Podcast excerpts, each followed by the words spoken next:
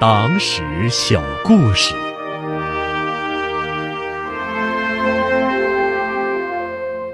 党史上四位留胡子的人的故事。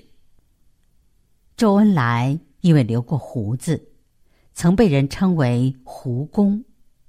这个雅号是他一九二八年开始在上海任中共中央组织部部长、中央军委书记。从事党的地下工作时获得的。当时，由于社会上认识他的人太多，除了特殊情况，周恩来严格的把自己外出的时间限制在早晨七点以前和晚上六点以后。他对上海的街道里弄进行过仔细研究，尽量少走大街，多穿小弄堂。不搭乘电车或不去公共场所。通常，他化妆成上海滩随处可见的商人。后来又蓄起了长须，土地革命战争期间一直留着。西安事变发生后，周恩来到达西安与张学良见面时，还留着长胡子。到了同蒋介石谈判那天，张学良忽然发现周恩来的长胡子没有了，便惊奇的问：“周将军，前几天还见您有胡子，今日怎么不见了？”周恩来高兴的说：“我们胜利了。”贺龙元帅从二十岁、二十一岁时。就开始蓄了胡须，并经常修剪。在大革命时期，湘西桑植家乡的人民给他起了个绰号，尊称他为“胡子”或是“贺胡子”。贺龙很喜欢别人叫他“贺胡子”，这样叫他听了感到亲切。他当军长的时候。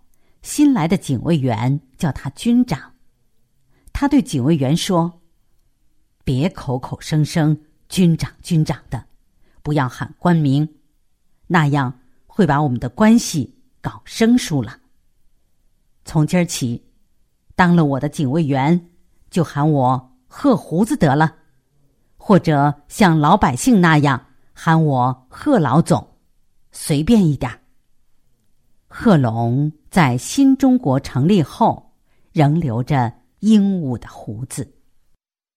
王震将军年轻的时候，有过铁路工作的经验。为了保持清洁，他每天都刮胡子。然而，胡子越刮越长，越长越密。因为怕麻烦，他干脆就把胡子留了起来。一九二九年，王震到家乡组织特区委游击队，更是头发胡子一起留。一九四六年，王震率领南下支队北返延安，曾发誓说：“如果队伍一天没到达延安，他就一天不刮胡子。”结果胡子越长越长。抵达延安的时候，王震的胡子已经有近一尺。王震率部返回，受到了毛泽东等领导人的热烈欢迎。当他带着神采飘逸的长胡子去见毛泽东时，引起毛泽东的好奇询问。当得知原因后，毛泽东给王震取了个。王胡子的外号。孙毅将军绰号孙胡子。孙毅的胡子是在二十一岁时蓄上的，那时他在西北军当兵，一次作战负伤后卧床两个多月，胡须也长了两个多月。伤好后，孙毅就留起了胡子。